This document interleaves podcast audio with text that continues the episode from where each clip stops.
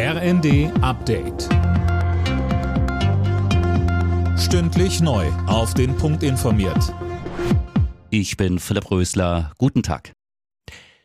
Es gibt keinen Streit in der Koalition über die Lieferung schwerer Waffen an die Ukraine. Im Kern sei man sich einig, betonte der FDP-Außenexperte Graf Lambsdorff im ersten. Die Ampel wird im Bundestag einen gemeinsamen Antrag in der Sache einbringen, kündigte Grünen-Chef Nuripur an. Zuvor hatte die Union einen Antrag vorgelegt, um eine Abstimmung über Waffenlieferungen im Bundestag zu erzwingen. Dazu sagte Nuripur.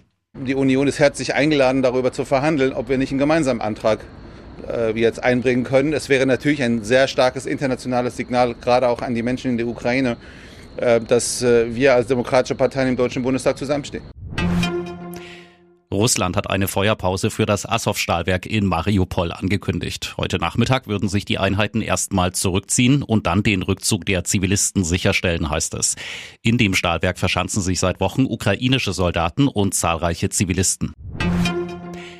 Anke Rehlinger ist offiziell neue Ministerpräsidentin des Saarlands. Die SPD-Politikerin ist am Vormittag mit 32 der 51 Stimmen im Landtag von Saarbrücken gewählt worden.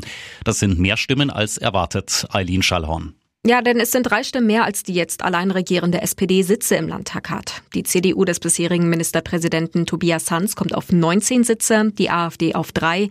Andere Parteien schafften es nicht in den Landtag.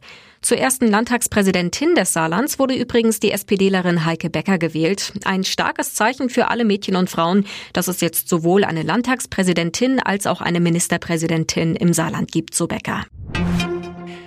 Knapp zwei Wochen vor den Landtagswahlen in Schleswig-Holstein ist Ministerpräsident Günther positiv auf Corona getestet worden.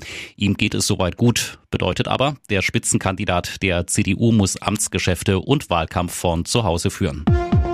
Alle Nachrichten auf rnd.de